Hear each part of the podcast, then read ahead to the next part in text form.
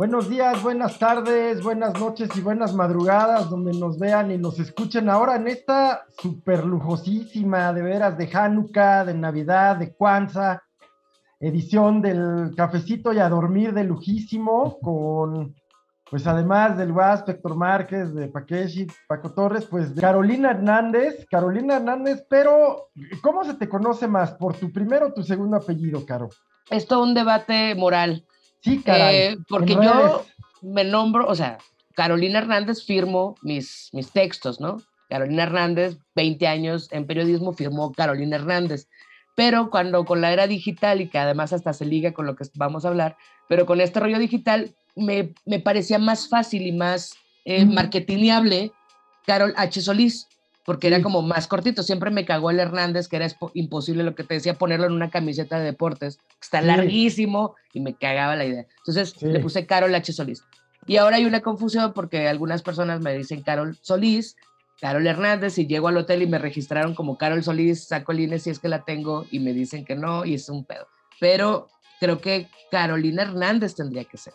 Oye, pues ya lo dijiste, una periodista con mucho más de 20 años, que tú misma dices que ya calificarse como periodismo pues es insuficiente, ¿no? Ya es, el, el periodista ya se autodefine en una amalgama de conceptos eh, ya irrastreables y prefieres pues eh, definirte como creadora y generadora de contenidos, una trayectoria impresionante desde medios impresos y en todas las áreas, hasta en la deportiva, ¿verdad?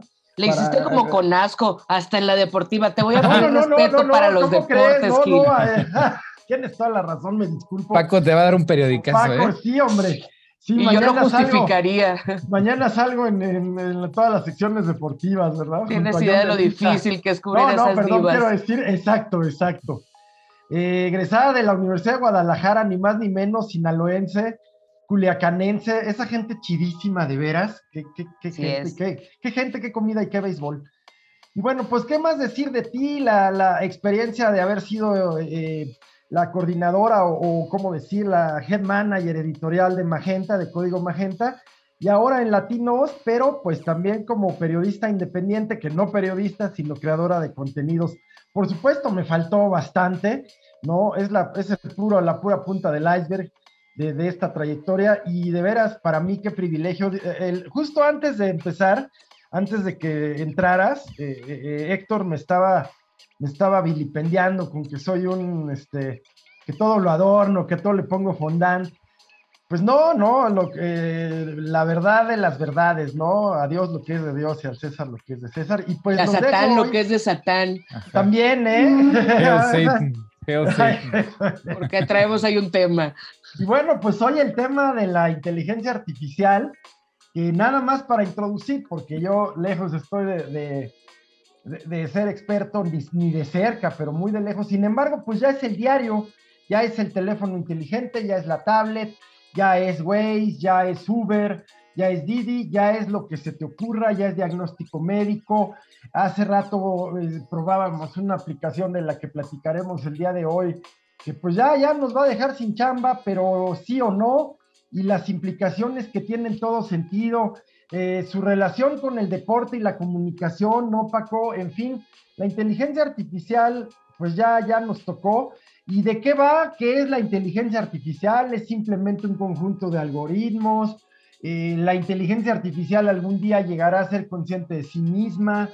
Eh, en qué plano, filosófico, técnico, matemático, en fin, cuántas cosas alrededor de esto que pues no, no solo es el robotcito ese o, japonés que ya cada vez se parece más y, y, da entre miedo y qué onda con, con, un ser que se parece a mí y, y la lejanía que hay pues con una realidad que puede o no llegar, ¿no?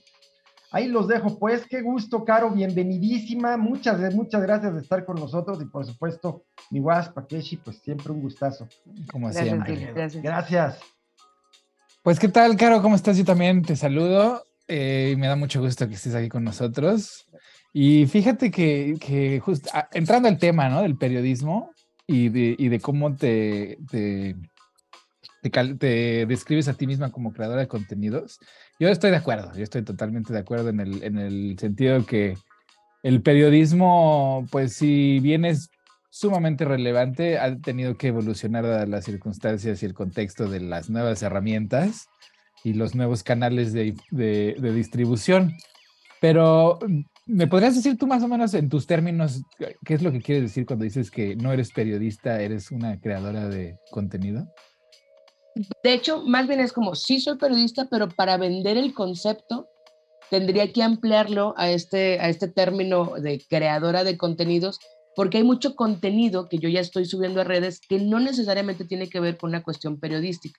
Entonces, como para vender este personaje o este arquetipo en el que al final de cuentas terminamos construyéndonos todos quienes estamos en redes, eh, quería ampliarme un poco más. Me resisto, me resistiré siempre y no lo voy a permitir, y graben esto, que me llamen influencer. Me conflictúa la palabra, pero entonces empiezas a subir de seguidores y solo eso te da como este estatus. Y todo lo puse entre comillas porque tengo unas comillas aquí.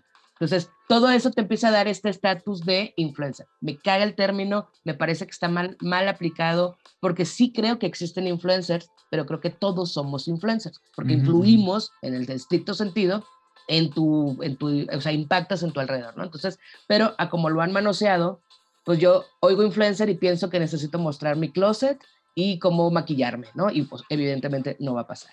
Entonces, para, para despegarme un poco de eso, pongo, soy periodista y además soy creadora de contenido. Contenido que puede o no tener que ver directamente con periodismo. Mm, Porque ahora en estos, y que justo va a ir ligado al tema, ahora en estos eh, era digital, pues muchas de las cosas que hablo son temas muy personales, pero es la forma que tenemos ahora de conectar con esta audiencia.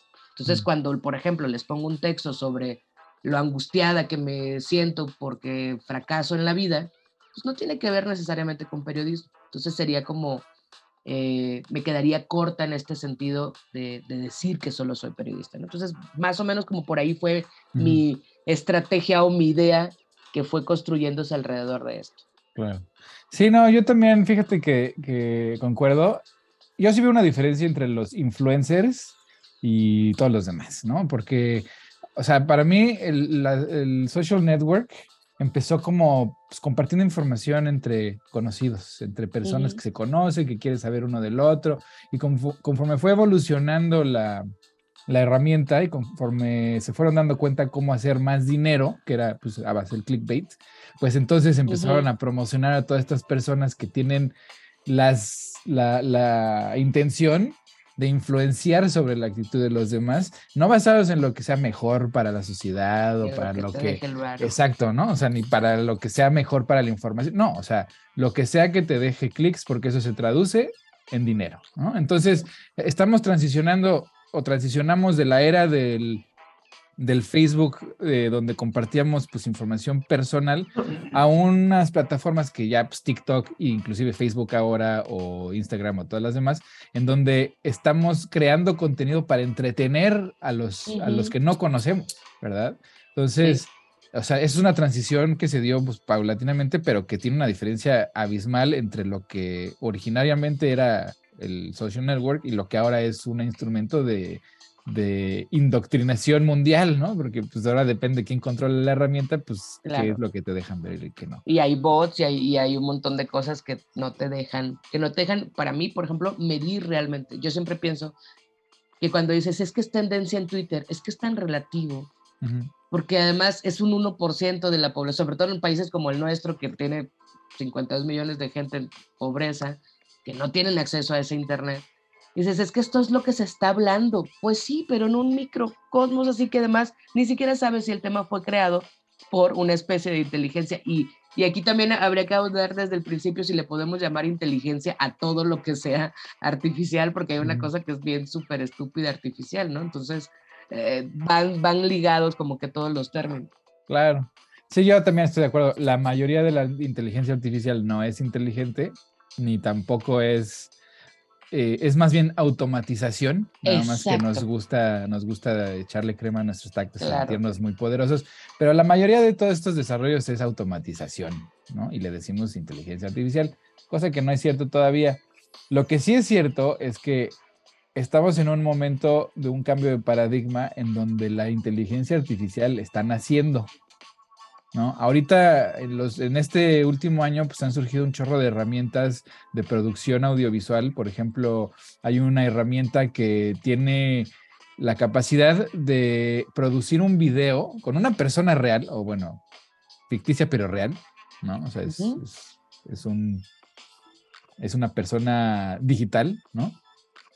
Entonces tú le insertas el texto que quieres presentar como video, ¿no? Con una persona en, un escenario, pues el que tú escojas, ¿no? Y, la persona eh, ficticia lee como si estuviera grabando de manera profesional, pues el script que tú le pusiste. Entonces, ya ni siquiera necesitas salir uno a cuadro, ni siquiera necesitas ser real para poder crear una persona que tenga credibilidad, este, pues con lo que tú quieras decir, ¿no? Es más, tú puedes escoger Obama si quieres. Sí, y decir Que, que, Obama diga tal, tal, tal, y pasa. Y, y, ahorita es, todavía es reconocible la diferencia, pero cada vez es menos. Hay otros. ah, perdón. es que en ese tema, por ejemplo, yo le digo a los morritos en, en, en, en, las clases, otra vez, en mis tiempos, te decían, si no está grabado, no te lo creo. Y después te decían, si no hay video, no te lo creo. Y ahora ya no tienes ninguna de esas herramientas, porque ahora puede estar en video y aún así tienen que pensar que puede ser falso.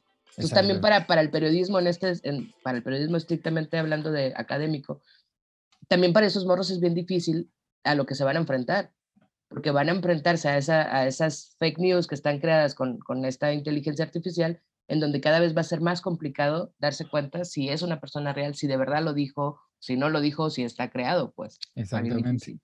No, y además, pobres de ellos, pero pobres de nosotros, porque llevamos años tratando de entender cómo es que nos manipulan sin, sin, sin saberlo. O sea, están mm, apelando a nuestros instintos más básicos, el miedo, la ira, el, deseo, ¿no? O sea, todos los pecados capitales, el resentimiento. Este, sí, y la codicia también.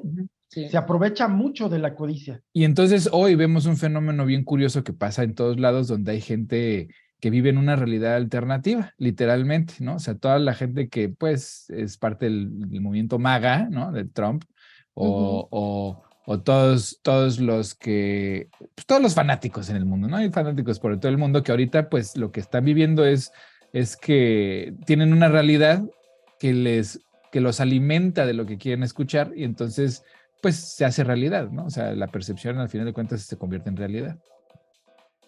Sí, sí, de hecho, el, el, tema de esta semana que también es muy, que de ahí empezó el, eh, mis, mis comentarios con Gil, era justamente la, la aplicación esta de Lensa, Lensa, ¿no? Que, que te hace tu eh, arte digital y que todo el mundo nos subimos al tren del mame, o que la gran mayoría. Y algunas de las cuestiones tenían que ver más con, con cuestiones morales que, que, que, cibernéticas y era como, ¿por qué queremos ser otra gente? O sea, ¿por qué pagarías porque alguien te haga una ilustración en donde te ves eh, eh, estilizada, blanqueada, eurocéntrica, eh, o sea, claro, pues porque esta, tiene que ver con un chorro de cosas que tienen más allá de, de esta construcción social, ¿no? Pero sí es un poco vivir en esta fantasía, o sea, te dibuja como un hada de bosque, la gran mayoría de las morras hicimos a esta madre y a todas nos salió un hada de bosque. O sea, ahí estás con tus alitas y y por más, por muy poco femenina que seas, pues, ay, esto lo voy a poner foto perfecta. Entonces, nos encanta también la idea y apela a lo, que decían esto, no solo a nuestros más bajos instintos o, a nuestros más bajos impulsos, sino también a todo lo aspiracional y a todos esos estos instintos de, de preservar algo que nos dijeron que tenía que ser bonito, que tenía que ser estético, todo este Entonces, se entrelaza con todos los sentimientos y emociones. Sí, no, o sea, y ahora en esta última semana el cambio se acentuó porque dieron, dieron a conocer una herramienta que está en etapa experimental que se llama el chat GTP, eh, que, lo que lo que es es un chatbot, pero el chatbot más inteligente o con una capacidad de fingir inteligencia como nunca la había visto yo. Tiene la capacidad de hablar pues, todos los lenguajes principales de la humanidad incluyendo código, ¿no? O sea, Python, JavaScript, C++, francés, alemán, español, inglés, está, ¿no? Todo, todo lo chino, coreano. O sea, ayer le intenté poner Otomi, pero no sabía Otomi. no, no llega Discriminación. Exactamente, discriminación. Pero la, la, revolución aquí es que, pues, esto será el, el, la versión 2.0 del Google, ¿no? O sea, la versión que, que nosotros, o sea, nos vamos a acordar de este día, porque esta, esta inteligencia artificial, este desarrollo, tú le puedes preguntar o le puedes pedir que haga, pues, casi lo que sea, y lo hace, ¿no? O sea, si yo le escribo, quiero una carta para mi mamá, eh, que combine todas las letras de Juan Gabriel, es capaz de hacerlo, ¿no? Y es capaz de, de, hacerlo también que es no, es, no es identificable que lo hizo una máquina, o sea, yo sí podría pensar que lo hizo un humano. Lo mismo con el código, si necesitas una función, una aplicación que haga una función muy específica, como quiero saber cuántos goles se metieron en el Mundial del 2018, perdón, en el Mundial del 2022 a comparación del del 2018, y va y hace una función, o sea, no necesitas tú decirle, pues más allá de una instrucción, unos parámetros, pues claros, suficientemente claros. Entonces, esto nos va a quitar una de dos, o nos va a quitar la chamba y nos va a liberar. O sea, yo, yo defiendo el marxismo, entonces hay que acelerar las contradicciones del sistema para romperlo. Y esto yo creo que va a romper el sistema por completo, pero no sé ustedes qué, piensen. ¿Cómo ves, Caro? Yo también, de, hecho, aquí tengo a un lado la, justo también el tema, también defiendo el marxismo, ni modo Gil. Este, pero, pero me parece mucho más complejo que eso, porque claro, nos va a liberar del trabajo, pero en un otra vez, en un país con tantas desigualdades, no es lo mismo que me liberen a mí del trabajo que liberen del trabajo a una comunidad otomí eh, que no tiene mayor acceso. O sea, eh, industrializar, no, no automatizar la agricultura, por ejemplo, que probablemente sea una de las cosas en las que más impacte, pues va a dejar sin chamba a un montón de gente que ciertamente no las va a liberar, porque el, sistema que, en el que estamos el gobierno pues, y el gobierno y los gobiernos que tenemos y que vamos a tener no están preparados para solventar eso. Entonces, esa parte me parece muy riesgosa. A mí, por supuesto, me encantaría la idea que me liberara de cierta chamba, pero que me siguiera generando, o sea, que yo pudiera seguir generando, obviamente, porque soy ese socialista que va tras el capital. O sea, es el socialismo chingón, pero... Pues es que ahí está la clave, creo yo. Lo que no funciona es el sistema. Claro, ah, totalmente. Las Entonces, en todo, porque al final de cuentas, en, el papel el socialismo está súper chido, pero no sé si este, los cubanos ahorita estén de acuerdo conmigo, o en el papel el capitalismo funciona bien chido, pero no sé si los gringos estén de acuerdo conmigo, ¿sabes? O sea, al final de cuentas, en la teoría, las cosas generalmente funcionan chido. El problema son las ejecuciones. Claro, las teorías son perfectas, siempre. Son perfectas. No tienen falla. Ahora, a mí lo que siempre me ha causado eh, escosor es que cuando, cuando comparan o, se refieren a los países socialistas, pues, siempre se refieren a Venezuela, ¿no? O a Cuba. Por eso Pero pues, se, les, se les olvidan pues, los que sí funcionan, ¿no? Igual que, el capitalismo, se refieren siempre a los que funcionan, pero no a los que no funcionan, son la mayoría. De, hecho, yo, yo decía Estados Unidos como algo que no funciona, ¿eh? Sí, ¿no? ¿Cuáles funcionan en el socialismo? Pues el socialismo escandinavo, pues funciona bien, güey. O sea, el socialismo francés. ¿no? Pues es eso, güey. porque no prohíbe la libertad de. El socialismo no prohíbe la libertad de nada. China no, China no sería socialismo también. Pues es una pinche mezcolanza ahí de capitalismo, comunismo, socialismo. Es un sistema de monarquía. Es, son de todo, son de todo. Oye, volviendo al tema de inteligencia artificial, pues eh, ya entrando en lo público, que, esta discusión sobre lo que es el espacio público, pues el espacio público me parece a mí se vuelve grande, ¿no? Se, se acrecenta. ¿Por qué? Porque se, se, decrementa, se disminuye el espacio privado. Es decir, hay ciudades ya llenas de cámaras, eh, en donde pues prácticamente todo tus trámites burocráticos, licencia de conducir, acta de nacimiento, acta de matrimonio, en fin, todo trámite, pues lo estás haciendo mediante aplicaciones, en fin.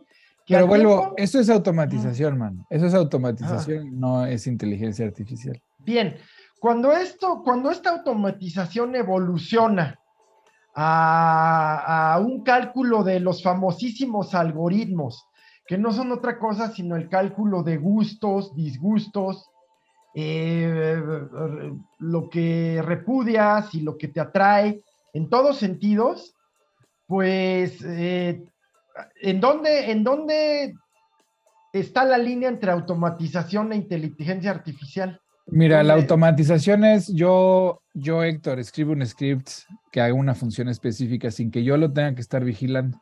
Lo hace solito. Pero no toma decisiones. Hace lo que yo le estoy diciendo y nada más. ¿Ya? La inteligencia artificial toma es lo mismo, pero toma decisiones por ti.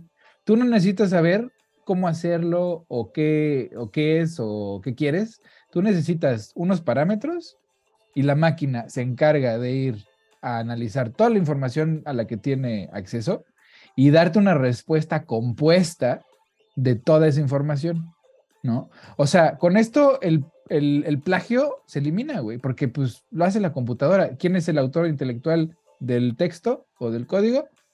Pues la computadora, ¿no? O todos, porque pues es una recopilación de todo el conocimiento que se sintetizó en, en ese producto final, ¿no? Entonces, por ejemplo, perdón, justamente, Caro. Es ese eh, mi tema. Hablábamos de la originalidad en la creación, ¿verdad? Mm, ok, ok.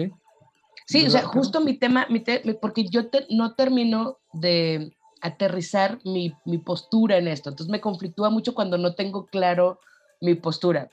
y vuelvo con el asunto de Lenza, que es lo que estuvo tendencia, otra vez hablando de tendencias, este, y, por este asunto del arte. Hay una parte en la que los artistas digitales o los ilustradores en general se indignaron mucho y se levantaron en armas porque eh, esta aplicación estaba robando su arte, ¿no? Que, que a mí me hizo como, porque cómo robas el arte, porque entonces todo lo original es arte y todo lo que es arte es original y te metes en un tema mucho más profundo. Pero el punto de ellos era que había imágenes que habían sido descargadas incluso con marcas de agua o con firmas sin su consentimiento y a partir de esas imágenes habían creado lo que nos vendieron a nosotros por 60 pesos, ¿no? Claro. Para mí, justo lo acabas de decir, es como, para mí no hay plagio porque no es mi estilo el que robó, robó 150 millones de estilos y a partir de esos 150 millones creó un estilo distinto. ¿Qué es lo que hacemos nosotros? Justo, y ese fue un punto, es que justo lo que hacemos nosotros tienes, lees libros de muchos autores y eventualmente creas tu propia idea o tu propio concepto a partir de... Y yo no puedo andar por la vida citando todos los libros que he leído o todos los autores que me han gustado o todas las frases con las que me he identificado y a partir de, cuáles, de las cuales creé yo mi propio pensamiento. Todos nuestros pensamientos están basados en lo que hemos leído, en lo que hemos visto, en lo que hemos... O sea, para eso es el contexto. Claro. Pero entiendo la frustración de los artistas. Sí, yo también, yo, yo, hago grabado y entiendo pues la originalidad de tu, de tu producto, pero a la hora de que se digitaliza tu producto, pues deja de ser tu producto, ahora es un archivo. ¿No? O sea, una foto de mi arte no es mi arte, es una representación digital de mi arte. Ahora, soy, yo soy dueño de ese archivo, pues depende de si está en mi computadora o no. Pero a la hora que yo lo subo ¿Y si está en internet, no es mío, es público. El internet es público y ese es un archivo digital que tiene un nombre específico y un código, este, bueno, o todo un desarrollo de código que, que, no es mi arte. O sea, mi arte está aquí en físico papel, lo puedo romper. Claro, este ya es. Por eso son los NFT, ¿no? Que también es, todo un tema porque tiene que ver justo con eso. Claro. Ya es un archivo distinto. Tú puedes ser o no dueño de ese archivo. Sí, del original que tenía el pero entonces los artistas ahí, pues entiendo su muina, ¿no? Entiendo su miedo y su frustración, pero lo digital no es de ellos. El, mundo de lo físico es de ellos. No me cobran 79 pesos por hacerme 20 imágenes como hada de bosque. Claro. Y perdón, pero no tengo para pagarles lo que sé que cuesta, además. No es que esté diciendo que no cueste, pero una ilustración de ese, con esos conceptos, pues no va a costar 79. No, no, exactamente. Y entonces ahí es a donde voy, que nos libera del trabajo en el sentido más marxista del mundo, porque como dice el marxismo, al tú acelerar las contradicciones del sistema, pues aceleras el cambio, ¿verdad? a la hora de que todos nos quedemos sin chamba, pues ni modo que nos sentemos desde, no, pues, pues, a la hora que todos nos quedemos sin chamba, pues el sistema va a tener que cambiar con nosotros y entonces tendrán, por ejemplo, yo me imagino, tendrán que cobrar, cobrar impuesto a las empresas por robots o por inteligencia artificial en lugar de cobrarles, no sé, ¿no? a los empleados los impuestos. Entonces, con eso le puedes dar un, un, un, sueldo universal a la población, que pues realmente, pues ahora sí nos podríamos dedicar a lo que nos guste, ¿no? Si te gusta el arte, pues te dedicas al arte, la ciencia, lo que quieras. ¿Por qué? Porque las máquinas tienen, van a tener la capacidad de hacer todas las cosas que hoy nos detienen. Pero como sociedad no sería un gran riesgo. Imagínate que todo el mundo pudiera hacer lo que le gusta. A, nosotros nos gustan cosas que pueden o no ser productivas, ¿no? Como pintar o hacer un video. Pero hay gente que tiene gustos bien, ¿sabe qué modo? Pues es que ahí es el otro problema que tenemos, la sobrepoblación. Cuando no necesitamos trabajadores, pues ¿qué vamos a hacer con los trabajadores, verdad? O sea, va a haber un cataclismo brutal, ya sea natural o humano, porque no necesitamos tanta gente, incluyéndonos a nosotros mismos. O sea, estamos en un momento de definición en donde ah, vamos a tener que reducir la población de manera significativa, sí o sí, y la inteligencia artificial es nuestro camino. Que vaya a ser un cataclismo, un desastre, como pues, nos, salen siempre bien padres los, los desastres. Bueno, pues es otro cuento, ¿no? Pero pues parece que para allá vamos. Claro. Está muy esperanzador esto, Gil, gracias por... Sí, ¿qué tal? Eh? No, no, no. me siento mucho... lleno, Qué bueno que yo tuve mi ataque de ansiedad para que ya no me dé no, yo estoy, lleno de, esperanza y fe en el futuro. Esta Navidad, este... No, disfrútala porque quizás es la última. que puede ser la última, sí. Yo también. pues, pues justamente el, esta, al tiempo la inteligencia artificial o la automatización, pues son procesadores mega de cantidades de información inimaginables, ¿no? Inimaginables.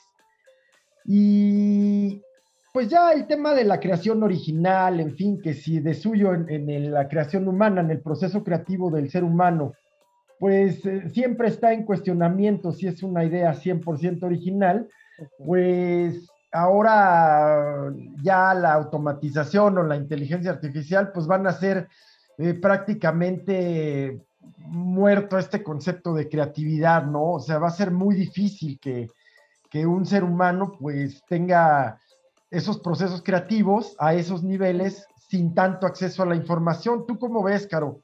Eh, ¿Hacia dónde va? No solo, igual, Paco, el deporte, el arte, eh, la política, ya eh, Héctor nos dio una esperanzadora visión de la sociedad, ¿verdad? ¿Para qué queremos legisladores si ya se escriben las leyes solas, güey? y el pedo nunca ha sido las leyes, ¿no? El pedo ha sido cumplir las leyes en la teoría otra vez. Porque es lo mismo que la teoría. Con las leyes pasa lo mismo.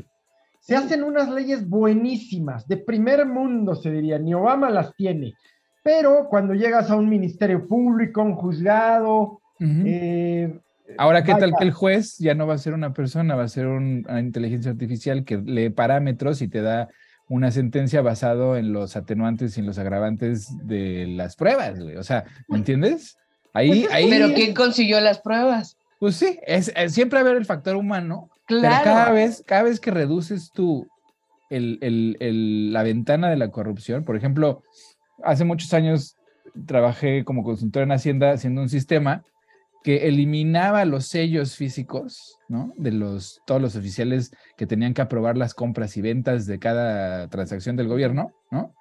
Entonces yo les dije, mira, si la corrupción está en el sello, ¿no? Si cada vez que alguien le pone un sello, pues pone la mano, pues quitemos los sellos físicos y pongamos sellos digitales donde el proceso se lleva de manera digital y entonces no hay manos humanas, solamente, eh, o sea, en el proceso había como 20, les dejamos como 5, ¿no? Entonces, sí, sigue habiendo corrupción, por supuesto, pero ya no son 20 manos, ya nada más son 5.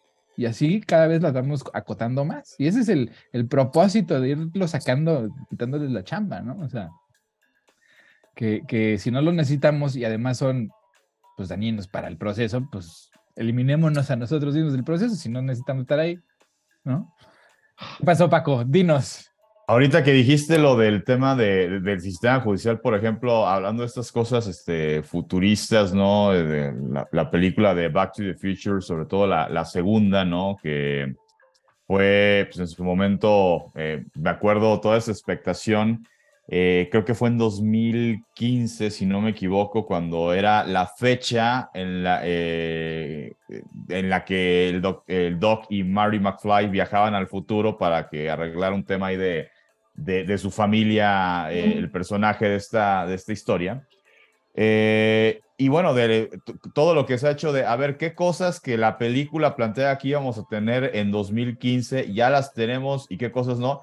Y una de las cosas que no las tenemos, pero lo, plantea esa película, es, eh, vaya, el tema era, no voy a spoilear nada, yo creo que aquí todos este, ya vimos esa película este, por lo menos unas 20 veces que uno de los hijos de Marty McFly había sido detenido eh, y cuando le, le, empieza a contar la historia y le enseña incluso creo que el periódico, eh, el doc a Marty para que se entere de qué fue lo que pasó con su hijo, agarra y dice, no, pues fue este sentenciado, este, pues creo que en, en un día, dos días, o sea, es un, o sea, algo impensable en 1985, que era la época de la que era Marty McFly. Y entonces dice, ¿cómo? En solamente dos días. dice, sí, pues es que en el futuro el sistema judicial funciona muy rápido. Y pues básicamente por esto, porque ya hay, eh, eh, bueno, mm. de algún modo está implícito que hay, este, como ya no hay abogados, eh, por el tema de la inteligencia artificial, pues este, ya todo pues, actúa muy rápido, ¿no? Entonces, esa es una de las cosas que digo, no se ha cumplido todavía esta profecía de, de Volver al Futuro o Back to the Future, la, la segunda parte, pero sí, son de las cosas a, donde me queda claro que, que, por ahí como sociedad, pues seguramente para allá vamos, ¿no? Y bueno, ya que estamos en, en, esto del Paco y ya estamos en el medio tiempo, pues arranquémonos con la, con la hora cara mundialista. ¿Cómo ves que va ganando Marruecos uno, eh, a Portugal? Creo que ya le ganó, no sé. Oye, perdón, antes de que empiece, pues eh, es que a veces eh, se, dan partidos de fútbol o de cualquier deporte de, países que tienen rivalidades más allá de lo deportivo, el caso de España y Marruecos, por ejemplo, y si llega a ocurrir que se enfrente, eh, ah, no, pues ahí viene Marruecos, Portugal, pues tienen rivalidades añejas, quiero decir, históricas, este, Irán, Estados Unidos, vaya. Argentina, eh, Inglaterra, si llegan. ¿Qué tal? Sí, sí, pues ahí veremos, ¿no? Mi Paco, perdón la interrupción. Sí, pues eh, digo, justamente. Y ahí lo que, lo que tengas de deportes, Caro, éntrale. Ajá. Claro, eh, sí, claro que sí, bienvenidas todas las opiniones. Eh, pues cuando estamos al minuto 88 de la segunda mitad, Marruecos está ganando 1 por 0 a Portugal. anotación desde el minuto 42 de Joseph Enes Neisiri. no, perdón, es Joseph en, sí, sí, Neisiri, sí lo había dicho bien. Eh, pues este Marruecos que pues está, digo, independientemente de si Portugal por ahí logra en estos últimos minutos eh, pues rescatar el partido y mandarlo a la prórroga, eh, pues ya tenemos que ponerle la estrellita de caballo negro, la etiqueta de caballo negro a Marruecos. Caballo negro, dícese pues del equipo que es la sorpresa en, en el argot de, del deporte, ¿no? Eh, nunca en la historia del fútbol, eh, de las Copas del Mundo, una selección africana ha llegado eh, a una semifinal. Aquí lo de Marruecos cobra todavía más relevancia porque es selección africana, digo, porque geográficamente está ubicada en el continente africano, pero es de esta África que se identifica más con el Medio Oriente por tema de cultura, por tema de religión, por tema incluso étnico. Entonces, eh, pues vaya, pues son, son muchas cosas y muchos significados especiales que tendría el que Marruecos logre consolidar su pase a las semifinales. Vaya, e, este Mundial de Qatar que se está jugando eh, en Medio Oriente, eh, pues ha tenido el ingrediente de que vimos a selecciones, además de lo evidente, ¿no? De la selección de Qatar, pero Arabia Saudita, pues básicamente jugando como si, como si fuera local Marruecos es otra de las selecciones que por el tema de, la cercanía eh, relativa ¿no? con, con Qatar, por, por, estar sí en África, pero eh, pues muy, muy, muy cercano más o menos a lo que viene siendo Medio Oriente, pues también hay mucha gente marroquí, eh, además el ambiente pues impresionante, ¿no? Los españoles se sintieron visitantes en los penales y pues ahí está el resultado, no pudieron meter ni un penal. y ahorita pues también pues Portugal está siendo superado por un sistema ultra defensivo eh, bien aplicado de Marruecos, que bueno, obviamente para los románticos ¿no? del fútbol dirán, qué feo que un equipo gane jugando así. Bueno, cada quien se adapta a sus circunstancias y cada quien plantea un estilo de juego que mejor convenga a sus intereses, ¿no? Eh, y lo respeta, ¿no? Porque Marruecos ha respetado ese estilo de juego toda la Copa del Mundo. No como el tema de la selección mexicana, que, ah, no, es que contra Argentina yo siento que no tengo chance, entonces me voy a echar atrás todo el partido a ver si no lo pierdo. Eh, y contra Arabia Saudita, pues ya como lo decíamos la semana pasada, no, hombre, pues ya como cuando eh, te dejaban una tarea con dos meses de anticipación y el último día, chin, la tarea, y ahí estabas dando el resto, pues eso básicamente fue lo que vimos de México cuando fue el partido contra la selección de Arabia Saudita, ¿no? Entonces, pues Marruecos jugando en lo suyo, haciéndolo bien.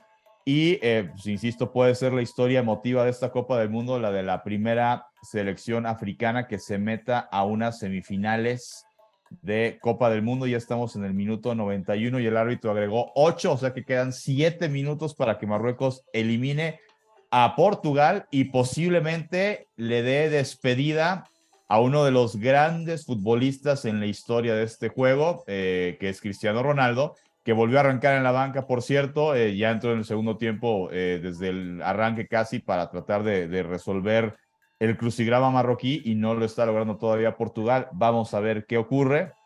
Han sido emotivos los partidos de estos cuartos de final. Hasta ahorita, exceptuando este, todos se han ido a prórroga. Ayer Brasil, Croacia 0-0, se ponen a los tiempos extras eh, igual, un partido Croacia encerrado en lo suyo, eh, neutralizando a Brasil, que pues parecía que Croacia te firmaba irse a penales, mete el gol Brasil y dices, y esto ya se acabó, y Croacia en el segundo tiempo extra sale a dar el resto, empata, se van a penales y en penales Brasil queda fuera, que además, eh, pues estas historias, lo que es el karma, ¿no? Brasil el lunes le había pegado un baile a, a Corea del Sur, lo gana 4 por 1 sin mayores problemas, y el día previo al juego contra Croacia, en conferencia de prensa va el jugador Vinicius de, Brasil. Y en la sala de prensa, pues en la mesa, había un gato, ¿no? Un gato ahí arriba de la mesa. Y llega el jefe de prensa, pues para, para mover al gato, que bueno, lo de que llegues a mover un gato, pues eso se puede entender, ¿no? El tema es que el jefe de prensa agarra al gato pues, del lomo como si fuera perro, eh, que yo no, digo, a diferencia de los, de los perros, que pues el que los cargues del lomo, pues no es algo que necesariamente les duela, pues con los gatos eh, desconozco si es algo que sí los lastima, pero bueno, aparte de que lo agarra del lomo, que si de por sí con los perros no es algo que se vea como muy bien, lo avienta, ¿no? Y entonces, eh, bueno, pues, la gente, en la, incluso escuchan así como algunos sollozos en la prensa, así como de, así, eh, el Vinicius, pues yo creo que más por nervio, que tampoco es una reacción que yo hubiera tenido personalmente si veo que alguien hace eso, se empieza a reír, pues yo, yo creo que risa nerviosa, ¿no? Y, el jefe de prensa como diciendo, pues en portugués, oh, pues, el gato cae de pie, o sea, como diciendo, oh, gatiño cae de pie, o no sé qué. Eh, y mucha gente dijo, Brasil acá, porque pues, para muchos, por cómo juega Brasil, era, no, es el favorito para ganar el mundial y ojalá lo ganen. Y en ese momento muchos, el mundo dijo, no, que pierdan el mundial, ¿no? Eh, y pues eh, incluso muchos se, se, se, anticiparon a decir, va a ser la maldición del gato lo que le va a pegar a Brasil. Y pues Croacia los echa. Y obviamente pues con este mundo digital, este mundo de redes sociales, pues los memes ya se imaginarán, ¿no? El meme donde el gato, eh, le ponen al gato la cara de Brasil o el escudito de Brasil y al jefe de prensa le ponen el escudito de Croacia y entonces el, Croacia echando, ¿no? a, a Brasil del Mundial. Y en el segundo partido del día de ayer, eh, el equipo de Argentina y, Holanda, eh, bueno, Países Bajos, una, disculpa, lo que pasa es que pues en para hispana, pues mal acostumbraron muchos años a que es Holanda, que en realidad es una de las regiones de Países Bajos, eh, que eso nada más pasaba en español, porque en francés siempre fue Le Pays Bas, o sea, los Países Bajos, y en inglés The Netherlands, que es la traducción de Países Bajos, ¿no? Entonces, bueno, perdón si de repente se va a decir Holanda, es la costumbre de muchos, de más de 30 años de decirle así a este país, Países Bajos. Eh, es uno de los mejores partidos del Mundial. Argentina lo ganaba 2 a 0. Eh, faltando 15 eh, minutos, se mete al partido Países Bajos con un gol de Whitehorse. Y en tiempo de compensación, en el décimo minuto de la compensación, que también esto ha sido mucho del Mundial y la tecnología por el tema de, los tiempos muertos del juego para eficientar lo mucho que de repente se pierde, que si por una falta, que si porque la pelota salió, tratan de reponer todo esto y pues para eso están usando la tecnología. En la última jugada, y, básicamente jugada de pizarrón de tiro libre, eh, le pega por abajo de la barrera para que sea pase y lo termina empatando Países Bajos.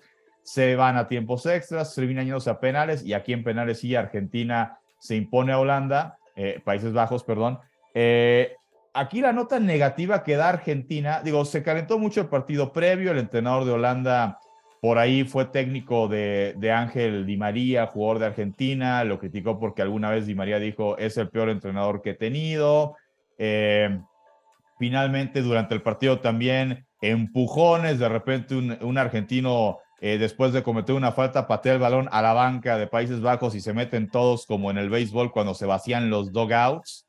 Eh, total, que estaba muy caliente el juego y cuando Argentina finalmente, eh, Lautaro Martínez mete el último penalti con el que Argentina se mete a semifinales, pues ahí está la imagen de cómo los argentinos eh, salen corriendo a festejar, pues sí, el triunfo, pero la gran mayoría voltea a, los de Países Bajos, pues en un claro gesto de burla, de pues ya te ganamos, ¿no? lo cual pues me parece que es reprochable y pues así como a Brasil le pegó la maldición del gato, pues a ver si Argentina ahora contra Croacia pues no le pega la maldición del ser mal, ganador, ¿no? Porque en el deporte hay que saber, hay que saber perder, pero sobre todo hay que saber ganar y pues lo que hizo Argentina ayer no es de, de buenos ganadores pues Pero sí es de del equipo argentino, ¿eh? La neta, así, así, así se comporta el equipo argentino. Digo, no voy a justificar los cánticos de algunos mexicanos que estuvieron allá en el Mundial que de repente eh, gritaban América Latina, menos, Argentina, Este, y demás. Eh, y que se burlaban de en las Malvinas se habla inglés. eso es saludos, Mariano, saludos, Mariano, nada contra ti, ya sabes. Es, es, es reprobable eso eh, y, no se justifica, pero puedo entender que, que, por este tipo de actitudes, pues e, e, es lo que abona para que de repente, pues sí, no nada más los mexicanos, sino en otros países, pues el tema de que cada vez que una representación argentina pierde en una Copa del Mundo, pues vamos a, a, a cargarles la mano y pues vamos, vamos a reírnos y vamos a burlarnos de eso. Esto en la hora cara. Eh, eh, si gustan, pues en cualquier momento nada más les paso el reporte cuando, cuando termine el partido y se confirme aparentemente la inminente victoria de Marruecos sobre Portugal. Y pues simplemente para abonar, eh, ¿qué tiene que ver la tecnología, la inteligencia artificial con el deporte? Pues en el Mundial hoy lo vemos con eh, el tema del VAR, ¿no? Estos vectores para determinar si una jugada es fuera de lugar, que el árbitro ya ni siquiera lo tiene que revisar, le dicen de arriba, es fuera de lugar por una uña, es fuera de lugar, entonces no es gol. El tema de revisar, obviamente, si es penal, la tecnología de gol, si la pelota cruza o no cruza. El gol de eh, Japón, ¿qué tal? O sea, ese gol parecía fuera, pero pues la máquina decía que, que el balón estaba dentro. Sí, y hay deportes, por ejemplo, eh, cambiándonos a otro deporte, por ejemplo, en el béisbol, eh, ya existe la repetición para determinar, no, pues si fue out o, no fue out, o si fue home run o no fue home run por donde pegó la bola.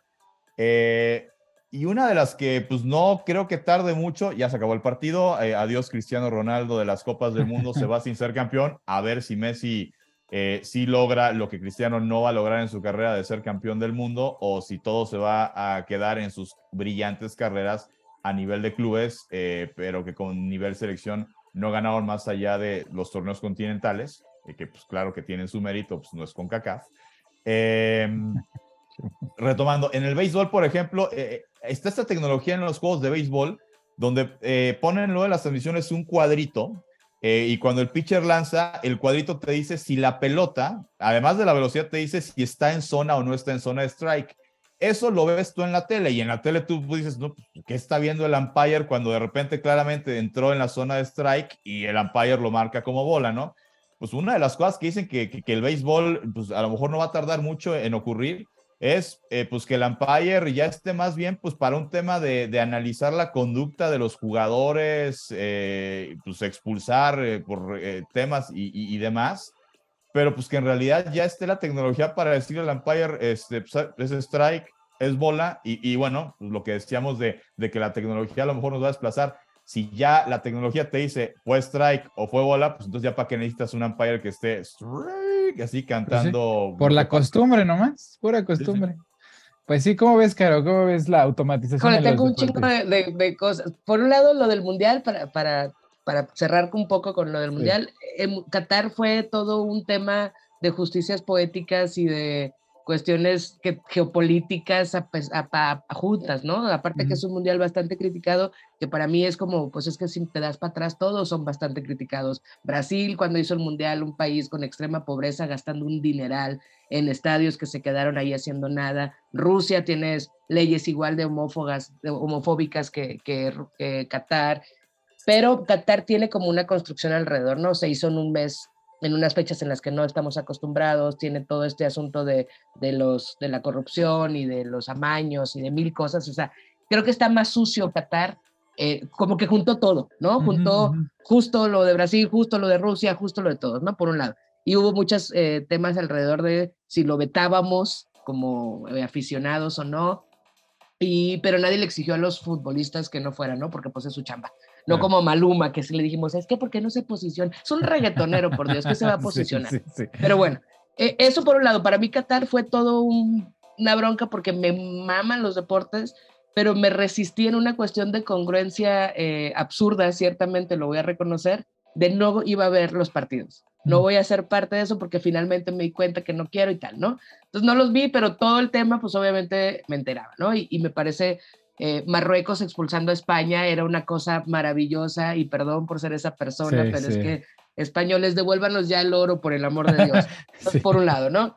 Y, y, todo, además, todos los, los, equipos de los que no esperábamos nada, obviamente no estamos hablando de México porque, porque somos unos optimistas trágicos, pero todos los equipos, o sea, Arabia Saudita, ¿qué diablos estás haciendo? ¿Cómo es posible que sigas avanzando? ¿Cómo es posible que le metas goles a México? Todo este rollo. Pues, creo que el Mundial de Qatar tuvo todo y me parece maravilloso que, que, haya, que haya pasado tantas cosas, ¿no? Lo de los argentinos, ciertamente coincido. Y aquí voy a hacer el toque antipatriarcal de este podcast. El deporte es para eso, para medírsela. En el deporte los vatos se la miden. Lo que los argentinos están haciendo es hacerles así, porque los holandeses o los de los Países Bajos también estuvieron chingando todo el tiempo. Claro. O sea, también en los penales, nomás que pues como son más güeritos y nos caen mejor, pues obviamente como que no lo vimos tan mal, ¿no? Pero todos estuvieron chingando. Hasta se nos olvidó el que no era penal. Exacto, es como nosotros no estamos con Países Bajos, que se los acuerde, pero si te ponen entre Países Bajos y Argentina es una construcción, o sea, es, que tenemos más rivalidad con Argentina, además tenemos más cercanía cultural con ellos, hay más fricción, pues. Además creo que este, ya dije, ya dijo Robin que no era penal, ya lo reconoció, entonces solo queríamos que lo reconociera 10 años después, eso nos da mucha paz, ¿no? Sí. La lógica del este, abuso, ¿verdad? Nada más claro, no, nomás dime, nomás dime que sí, sí, cierto, ok, como quiera no hubiéramos ganado, ciertamente, como quiera no hubiéramos ganado ese partido. Pero bueno, entonces eh, para mí los deportes también me, me, causan un, sobre todo ahora como este conflicto existencial. Es que es un reflejo humano también, es, otro, es, otro, es una representación de un conflicto armado, nada más que en, términos pacíficos. Entonces, y sigue siendo este rollo patriarcal, perdón por la... Sí, no, por supuesto, por supuesto que es un rollo patriarcal en el que yo soy más que tú, ¿no? Y te lo voy a demostrar. ¿Verdad? Pero pues es, es, es, parte de nuestro, es lo que yo, aquí en Estados Unidos, sobre todo donde yo vivo en Portland, pues hay un, hay una comunidad muy grande de, de, de gente trans, LGTB en, general, y es sumamente abierto y aceptado en donde yo vivo, ¿no? Pero a veces llega el dogma, ¿eh? A veces eh, pasamos del, del, pues sí, ¿no? Esto existes como existes y eres quien eres, pero pasan a veces al dogma de, no, no, no, y esto tiene que ser así porque si no me estás rechazando mi... Y dices, bueno, o sea, sí, poquito a poco, poquito a poco, ahí vamos. Claro, pequeñas luchas, ¿no? O sea, pequeñas, victorias. Una de ellas me decía que los cambios eh, en, en Gotero, pues no es cambio, y le digo, pues es que los cambios con Gotero me dan la posibilidad de hoy yo estar en Estados Unidos casada con una mujer blanca, porque yo hace 50 años, pues esa posibilidad no existía, ¿no? Entonces, no, y además ahí cuando te pones romántico es claro, lo que yo aspiro es que haya un montón de goteros para que podamos hacer grandes cambios, pero de goteros, no de... Pero sí, y, y el, el, otro punto de la inteligencia artificial y, el bar y, y, las repeticiones, yo que soy beisbolera, a mí la verdad, la repetición en el béisbol me parece, o sea, sí soy muy old fashion, pues. Sí, sí quiero ver al umpire y quiero gritar. ¿A quién le voy a gritar? Claro si me está diciendo que es strike y yo estoy viendo el cuadro y claramente es strike, ¿A quién diablos le voy a gritar? Tu esposa por eso no te quiere, por eso te mandan al béisbol. Yo quiero gritarle al umpire, quiero que él siga siendo el descargo de mis emociones en cualquier partido de béisbol al que vaya. Entonces, para mí sí le quita un poco, y, y, no sé si coincides conmigo, Paco, que en el fútbol americano, por ejemplo, ha pasado mucho eso. Está tan lleno de reglas, porque obviamente los estaban haciendo caca su pinche cabeza y con tanto golpe y tal, pero está ahora tan lleno de reglas y tan lleno de de cosas que, que ya puedes automatizar o que ya puede verlo alguien sin el margen de error, que le ha quitado cierto pues, sabor, este ¿no? Claro, pues. Eh, digo, eh, sí, sí le ha quitado en el aspecto de que pues, obviamente pues, cuando todas las decisiones pasaban por, pues, pues por árbitros, ¿no? Por referees, este, eh, umpires, y pues obviamente pues, al ser humanos pues son dados al tema de equivocarse, pues sí, tenía de repente sus cosas de, que un equipo ganaba pues por una mala decisión de, de, un referee y luego decía si el karma se lo regresaba o no, o se convertían como esas historias que, que existen en el deporte de es que si este equipo siempre lo ayudan los árbitros este, o, no. Oye, del América no vas a estar hablando, Paco. Este, no, pues digo, digo, en México, pues digo, pues, eh, digo, siempre es el lugar común, digo, Hace poco, pues también con el bicampeonato del Atlas, muchos habló de decisiones puntuales, de que si había conflicto de intereses porque el hermano de uno de los eh, directivos del Atlas estaba pues en la comisión de arbitraje, ¿no? Entonces, este, pues esas clásicas cosas, eh, no hagas cosas buenas que parezcan malas, eh, que pasan en el fútbol mexicano y pasan en muchos países. A mí verdaderamente me sorprende, ayer se dio, se filtró por ahí una conversación en, en la mañanera de un periodista de Cancún, eh, de nombre también este, eh, arabesco, pido una disculpa ahorita que no, no, no, no, recuerdo su nombre, pues donde a ver si no viene o, no empiezan a caer cosas del fútbol mexicano. Yo, eh, todo lo que pasó en Italia, ¿no? Que a la Juventus los descendieron porque se comprobó pues que compraron o que estaban coludidos con, con árbitros, todos estos escándalos de FIFA. Yo siempre me he manifestado, hace poco que vi la serie esta de los escándalos de la FIFA, y que de CONCACAF todo el mundo salió embarrado y ningún directivo mexicano y yo siempre he pensado, yo no sé si sentirme orgulloso o preocuparme. Muy preocupado, De que ningún mexicano haya salido embarrado porque es, es que, eh, caramba, en un país como México donde digo, está comprobadísimo, ¿no? Pues que hay eh, corrupción y no importa el, partido que esté, digo, ahorita la, de moda le podemos pegar a Christian, a Christian Von Rich por el tema del cártel inmobiliario y demás, pero bueno, pues y alguna vez es el PRI, y alguna vez es el PRD y, o Morena, este, etcétera. Eh, digo, se me hace increíble que si han habido casos de corrupción, gente que ha ido a la cárcel por corrupción en tema de política, pues que en el fútbol no haya habido eh, una vez que, no, pues es que el América en los 80 ahí le pasaban su portafolio. Es que sabes qué, Paco, el otro día estaba yo leyendo una nota acá, bien, bien curiosa, porque pues las historias se cuentan, depende de donde estés, ¿no?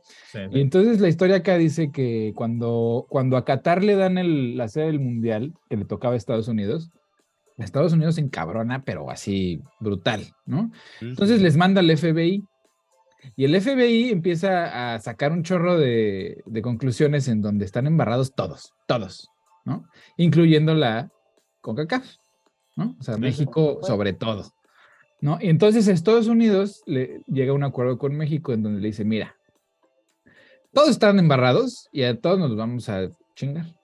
Pero si tú vienes conmigo, ¿no? Y tú te acoplas a lo que yo te diga, o sea, yo voy a mandar aquí cómo vamos a hacer los juegos, contra quién vamos a jugar, o sea, cómo vamos a organizar ahora la CONCACAF, pues no te, no te meto en, en problemas. Y entonces, desde ese entonces, Estados Unidos tiene un control de facto sobre el fútbol mexicano. Ese es el rumor, ese es el rumor. Pues ojalá lo hagan como la MLS, porque la MLS en 10 años nos quitó lo único que teníamos los mexicanos, el fútbol, o sea, los pinches gringos ya nos ganan. Y la moto Perdón si estás en Portland y si alguien lo pues, escucha, ¿no? Y que, perdón, señores de Portland. sí.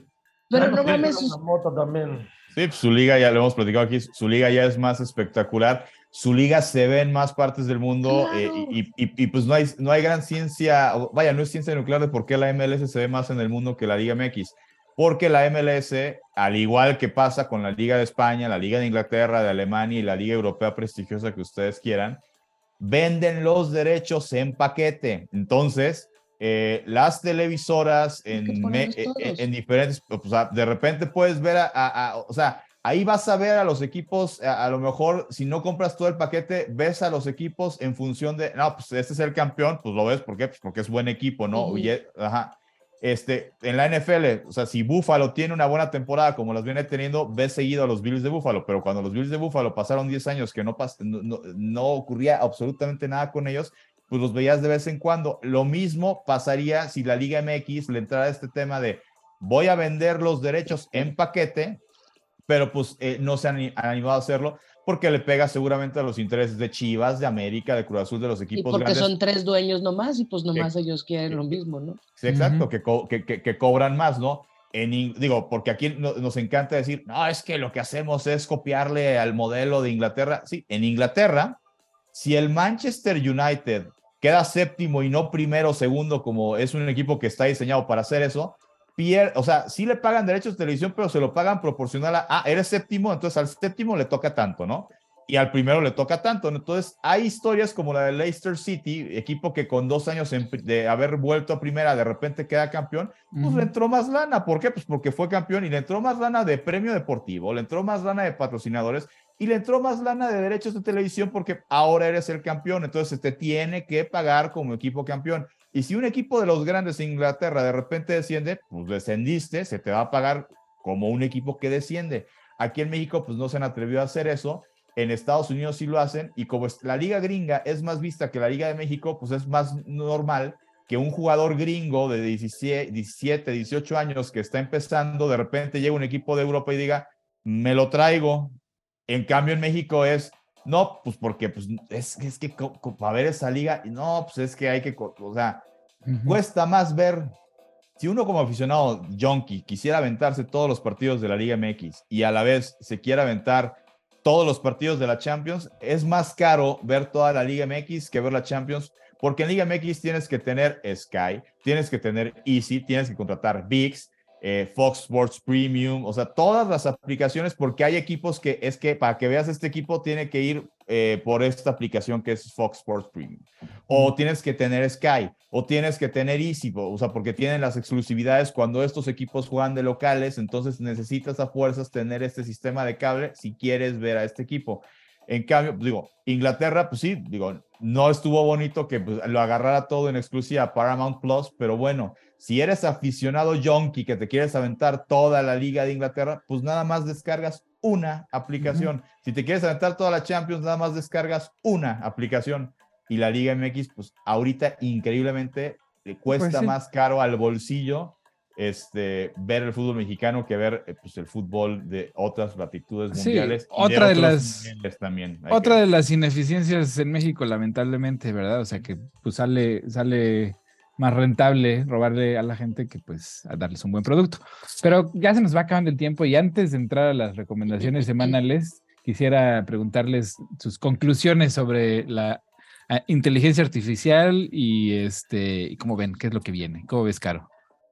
Este, para, para, cerrar el del bar y esa cosa, eh, yo estoy en contra, me parece que le pierde el deporte, vaya, no es que esté en contra, pero sí es cierto que le pierde el deporte, y nada más te voy a citar, si no hubiéramos tenido, o sea, si nos gustan las historias, a mí como periodista me gustan las historias, y el tener estas fallas en el deporte, por ejemplo, o en las decisiones, nos permite contar historias. Cuando desciende la Juventus, ahorita que comentabas, Paco, tuvimos la oportunidad de escuchar al a Del Piero, decir un caballero nunca abandona a una señora. Y a partir de ahí desarrollas toda una historia alrededor del Piero, cómo desciende con el equipo y este viaje del héroe que tanto nos mama, ¿no? Entonces, mm. creo que el tener errores en el deporte nos permite contar estas historias de redención, además, que particularmente a mí me, me entusiasma, incluso aunque le pegaran a mi equipo, pues, ¿no? Por ese lado. La inteligencia artificial, en términos generales, me parece que ciertamente es algo que, con lo que no podemos ya luchar porque ya está aquí, ya, ya la tenemos, ya, ya es muy tarde para, para decir, oigan, y si mejor ya no hacemos cosas así, eh, creo que hemos peleado tanto por nuestra comodidad que no dimensiona, o sea, justo hace días hablábamos, Alexa, ¿no? ¿Por qué quieres tener algo que te prenda la luz? No seas huevón, levántate y prende la luz.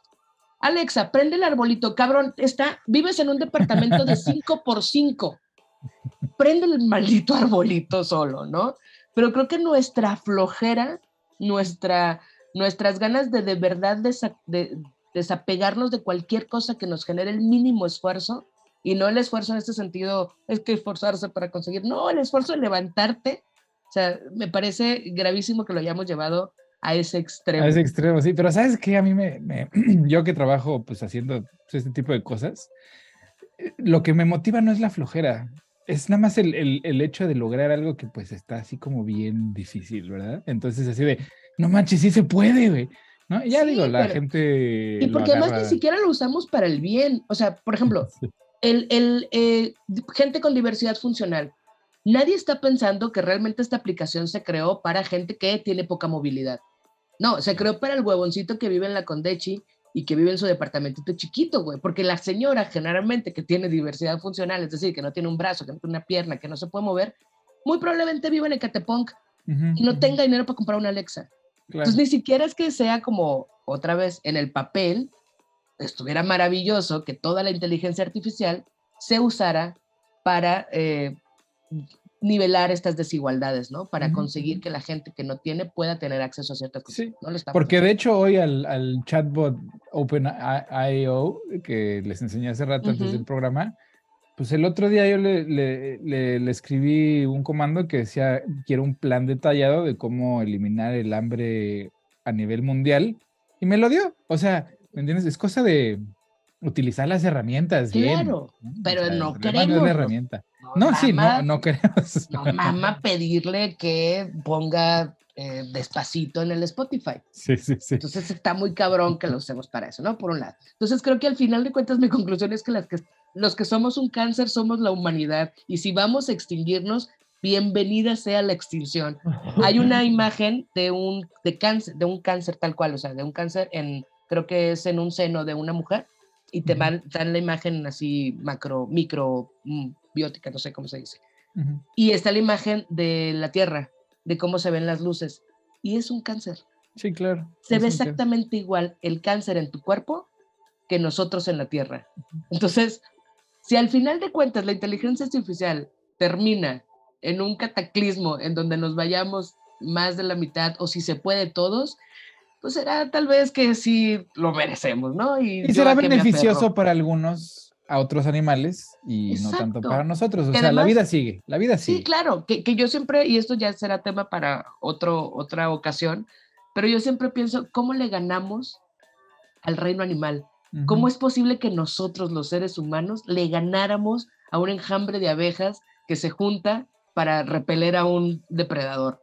O sea, por, por, los pulgares y los usamos para jugar FIFA. O sea, claro. estamos bien mal. Pero además de todo, no le ganamos al mundo animal porque nosotros somos el mundo animal, ¿no? Nosotros somos. Pero nos lo sometimos a todos de una manera brutal y terrible, irresponsable y. En, en, una, en un ambiente cortoplacista, sí, porque digo, los dinosaurios duraron miles de millones y millones de años sin, sin cerebro, ¿no? O sea, con un cerebro muy pequeño. Como los políticos, ¿no? Ajá, parece ser que ese es el método de sobrevivencia más efectivo. Sin cerebro. Sin cerebro. Me quedo con esa, me quedo con esa, me gusta. A partir de hoy se chingó. Muchas gracias, muchachos, por el tiempo. Bueno, esa es mi conclusión. Muchas gracias a ti. Tú, man, ¿cómo, cómo ves tú la conclusión? Mira, eh, ya lo veo como una realidad yo pues sobre todo observo y me gusta ver los fenómenos políticos, ustedes lo saben, los fenómenos políticos, y veo la incidencia que tiene ya la, la automatización, la inteligencia artificial, en fin, la tecnología, eh, desde los temas electorales, ya ves qué, qué tema ha sido el, de las, el uso de las urnas electrónicas, ya no solo en Estados Unidos, pero en Brasil, mm. ¿no? que se cuestionaba su uso, como dices bien, es automatización. Pero el punto es que eh, ustedes lo plantean desde la perspectiva marxista, ¿no? De acelerar las contradicciones del sistema, pero lo que está haciendo la tecnología en general y por supuesto la inteligencia artificial, creo que va a llegar un momento en que ese punto en que va a ser consciente de sí misma, va a llegar, eh, se le va a alimentar de tanta información que ya da miedo cuando estos robots ya tienen visos de sentimentalismo, ¿no? Ya tienen visos de, algo parecido a una emoción. Y yo creo que eso no tarda en ocurrir. Y bueno, pues eh, por el momento también muchos cuestionamientos, porque ya vemos cómo cambia la vida en el deporte. Desde que veo una cosa como mm, de estas que ya le metes los ingredientes y cocina, ¿no? Así solita, pues hasta los temas de multas, a las de, hasta los temas de voto, hasta los temas del voto de los parlamentarios en los congresos, ya todo es automatizado. Entonces, ¿qué va a pasar? Que pensemos el voto de los parlamentarios, pues como ha sido, ya va a ser posible determinarlo, que ya es posible determinarlo, eh, mediante un algoritmo que pues luego va a permitir que tú te acerques con el legislador, pues conociendo sus tendencias, sus algoritmos, y yo creo que el espacio de la corrupción pues sigue, sigue estando. Es decir, mientras hay mano humana eh, y hay, hay eh, codicia, y hay egoísmo, y hay individualidad, pero no individualismo sano, sino este individualismo excluyente. Eh, hay que quitarlo de las manos, por eso hay que quitarse menos, menos espacios para... Exacto, pero yo, yo coincido con Caro, ¿en dónde va a llegar ese punto en que ya no haya mano humana, en que ya no haya? No, pues, pues me quedo con eso y sobre todo muy agradecido, muy, pero muy agradecido con Caro, de veras, qué gusto. Y con, y pues siempre, mi guas, mi Paquechi, un gustazo estar con ustedes, muchas gracias. Sí, no, a ti, como siempre, un gusto, ya sabes. sí, ¿Eh? hoy no, hoy no, hoy no hubo trompo. Sí, hoy no hubo trompo. Tú, Paco, ¿cuál tu conclusión ¿Cómo, ves? Pues entrando eh, también en ese tema de, eh, bueno, este, para cerrar, digo, en lo que tiene que ver con el deporte, eh, claro que sí, siempre se va a extrañar este tema de, del, toque humano.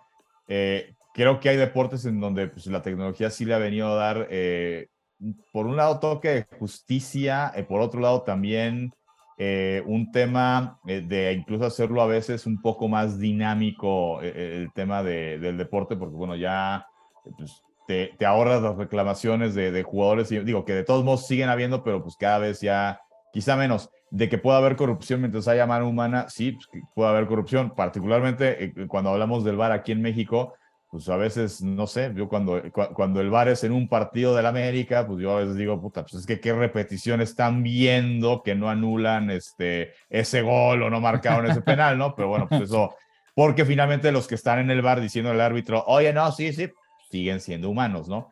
Este, y justamente esto me lleva, digo, el tema del deporte, pero también el tema de esto que, que dice Gil, ¿no? Finalmente la corrupción, este, en tema de política, pues eh, abrí un poco hablando, ¿no? De, del sistema judicial, ¿no? Este, y cité la película de, de, Volver al Futuro, la de Back to the Future 2.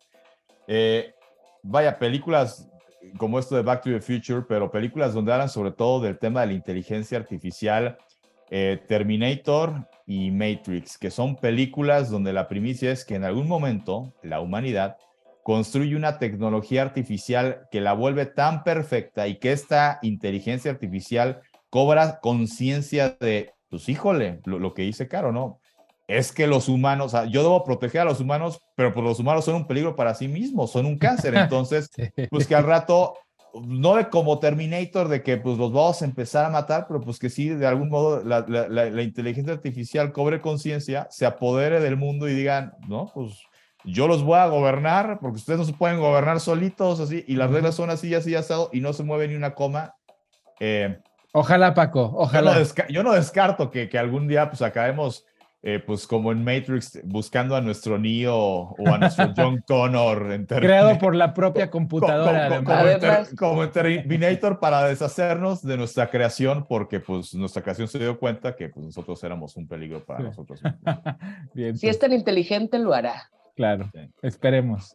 Y ya para concluir, como siempre y como es costumbre, este, vamos con nuestras recomendaciones. Si quieren, empiezo yo porque traigo una que me muero de ganas. el, el fin de semana, perdón, e, en esta semana me eché una película que de verdad tiene muchos años, muchos, muchos años que no me había causado tanto impacto positivo, positivo. Es una película hindú en Netflix que se llama RRR. Y es una película que si bien tiene todos los elementos de Bollywood, ya sabes, ¿no? Baile, canto, este, aventura, ya sabes, ¿no?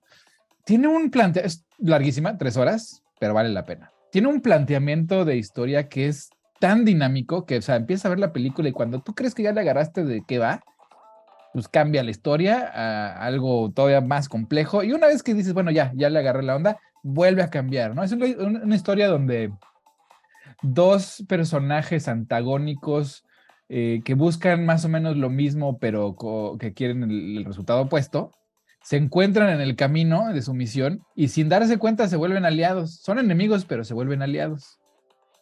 Y es toda esta aventura en la India pre-independentista eh, donde además así lo que una de las cosas que más me llamó la atención es que es casi casi una venganza contra el imperialista británico inglés, ¿no? O sea, los pintan como los más villanos de lo más villano, ¿no? Si quieren sangre, quieren látigo y este y los y los indios de ese entonces lo que quieren es amor y, y música y diversión. O sea, está fenomenal, de verdad está divertidísima. La, la historia está muy, muy bien hecha. Los, las actuaciones me sorprendieron. Eh, tienen toque de Bollywood, ¿no? O sea, canciones este, súper, súper este, elaboradas con bailes y cantos y, trajes este, típicos por todos lados. Este, de verdad vale muchísimo la pena. Creo que es una de las mejores películas que he visto en los últimos años. RRR en Netflix. Sí, se oye buenísima, buenísima. ¿Tú, mi Paco? Yo, recomendación para esta semana, eh, pues hay una eh, serie documental en HBO eh, que se llama Detrás, creo que detrás o debajo del, velo, que es la historia pues, de esta secta, ¿no? Hay quien le dice religión, yo digo que es secta, culto, eh, de la luz del mundo, este, pues, que, que, tienen su, su sede en, en, Guadalajara, ¿no? Y que, pues, eh, vaya, su tema es que eh, de esa familia, pues, viene un profeta al que le habló Jesús, y entonces de ahí pues, todos los seguidores, ¿no? Que se fundó en 1926, ¿no? Es, es una secta este, cristiana, ¿no? Eh, y que ha pasado de generación en generación de abuelo a, eh, hijo, a nieto, eh, y que, pues bueno, recientemente eh, se vio envuelta en este escándalo cuando a Nazón Joaquín, que, que Joaquín es apellido, no, no, no, no, es nombre, pues fue detenido el líder de esta secta, ¿no? El profeta de, esta secta, por abusos cometidos contra mujeres, en su gran mayoría menores de edad, también algunos niños, ¿no? Y pues vaya, fue llevado a juicio en Estados Unidos porque La Luz del Mundo, que nació en Guadalajara, pues se ha ido eh, expandiendo en ya pues sus casi 100 años de, existencia y pues tiene eh, iglesias en los Estados Unidos, ¿no? Entonces, pues obviamente fue denunciado en Estados Unidos, eh, fue enjuiciado, ¿no? Su juicio se llevó en su gran mayoría de tiempo, pues durante la época del COVID, Em, y bueno, pues es toda esta historia pues, que, que, que, explica, pues de repente cómo la fragilidad de, de, ahorita que hablamos justo de inteligencia artificial, pues la, la, fragilidad de la gente humana, de cómo puedes de repente comprarle el discurso, pues perdón, pero un charlatán, ¿no? Este, eh, y, y, y, no voy a decir yo que porque, pues no, es que el catolicismo, digo, todas las religiones tienen su, eh, vaya, son humanas, ¿no? O sea, porque los que te dan, o sea, los que te dan los, los discursos, eh, los salmos este, y demás, pues también son, humanos que están hablando en representación de una deidad, cualquiera que ésta sea, pero pues el, el, nivel de fanatismo al que se puede llegar, ¿no? Para, pues en su momento creer que el que a tu hija de 14 años le eche el ojo el pinche profeta de la luz del mundo, es una bendición, es, un, e, es algo distintivo. Mm. E, eres, eres privilegiada y, lo peor, digo, estoy spoilerando un poco de lo que se va a ver, que tampoco no es algo que está pues, en la vida pública, el, juicio y demás, simplemente pues es una serie como para ver hasta, hasta qué nivel puede llegar, ¿no? Eh, que la familia, pues cuando se enteran de estos abusos, pues, pues muchas familias, lejos de, de cerrar filas y de, oye, tocó a mi hija, no, no, no. O sea, mala niña por, por estarlo este, denunciando, mala niña por estarse quejando de pues, las barbaridades este, de, de, de, este animal, ¿no? Entonces, eh, con respeto para otros animales que pues son, creo que más empáticos que, que, el animal humano, lo que pueda hacer pues, un, un, ejemplar como Nazón Joaquín, ¿no? Eh, entonces, bueno, pues la recomendación es una miniserie que se llama Detrás del Velo y pues es básicamente para pegarle eh, durísimo pues a esta secta que además pues le, deben gran parte de lo que es, pues en algún momento un gobernador de Jalisco les dio terrenos, tienen una colonia allá en Guadalajara, que digo, oye, digo, nunca he estado por ahí, eh, pero pues sí, digo, no es ni siquiera como podría pasar aquí, eh, vaya, con una, eh, si, si, de repente tú te enteras que una iglesia de, de, de, católica, ¿no? Un padre lo están acusando de que abusó de niños, de niñas, ¿eh?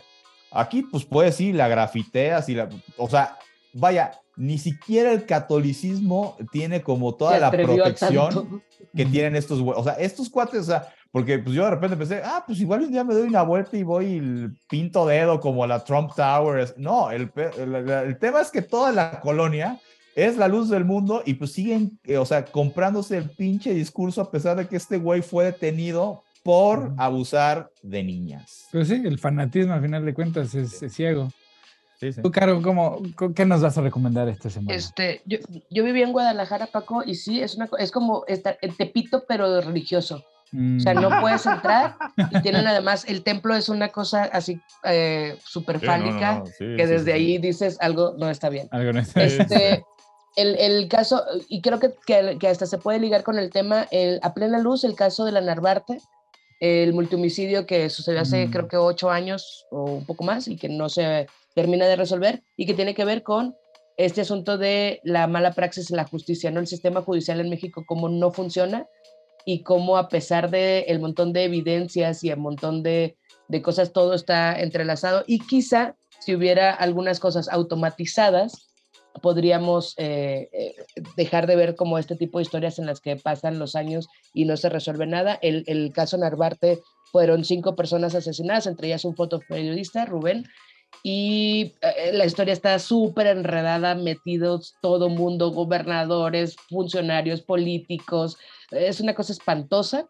Además, la, la libertad de prensa, pero además prostitución, pero además mujeres, pero además extranjeras, o sea, tiene de todo la trama y es real, lo cual siempre México superando la ficción. Este, no me imagino un guionista que haya podido, podido crear tanto enredo no se preocupen, guionistas, siempre tendremos la justicia mexicana para darles todas las herramientas para crear una historia como esta. Entonces se llama Plena Luz el caso Narvarte y está bien interesante eh, todas estas construcciones y cómo estamos, para, decirlo de una manera editorial, súper empinados en el asunto de justicia social y punitiva y restaurativa y toda. Sí. ¿Y alguna recomendación que, tengas para nuestro público que se entretenga esta semana? Es como esa, entreténganse viendo eso. Es que ah, esa, es, una, es que esa es una serie Netflix. Es una, es una ah, miniserie muy buena. Es una miniserie documental, sí. Ya entiendo, ya entiendo. De un asunto. Y, y ahora sí algo para que se diviertan y no lloren. No, no más tengo para llorar, Héctor.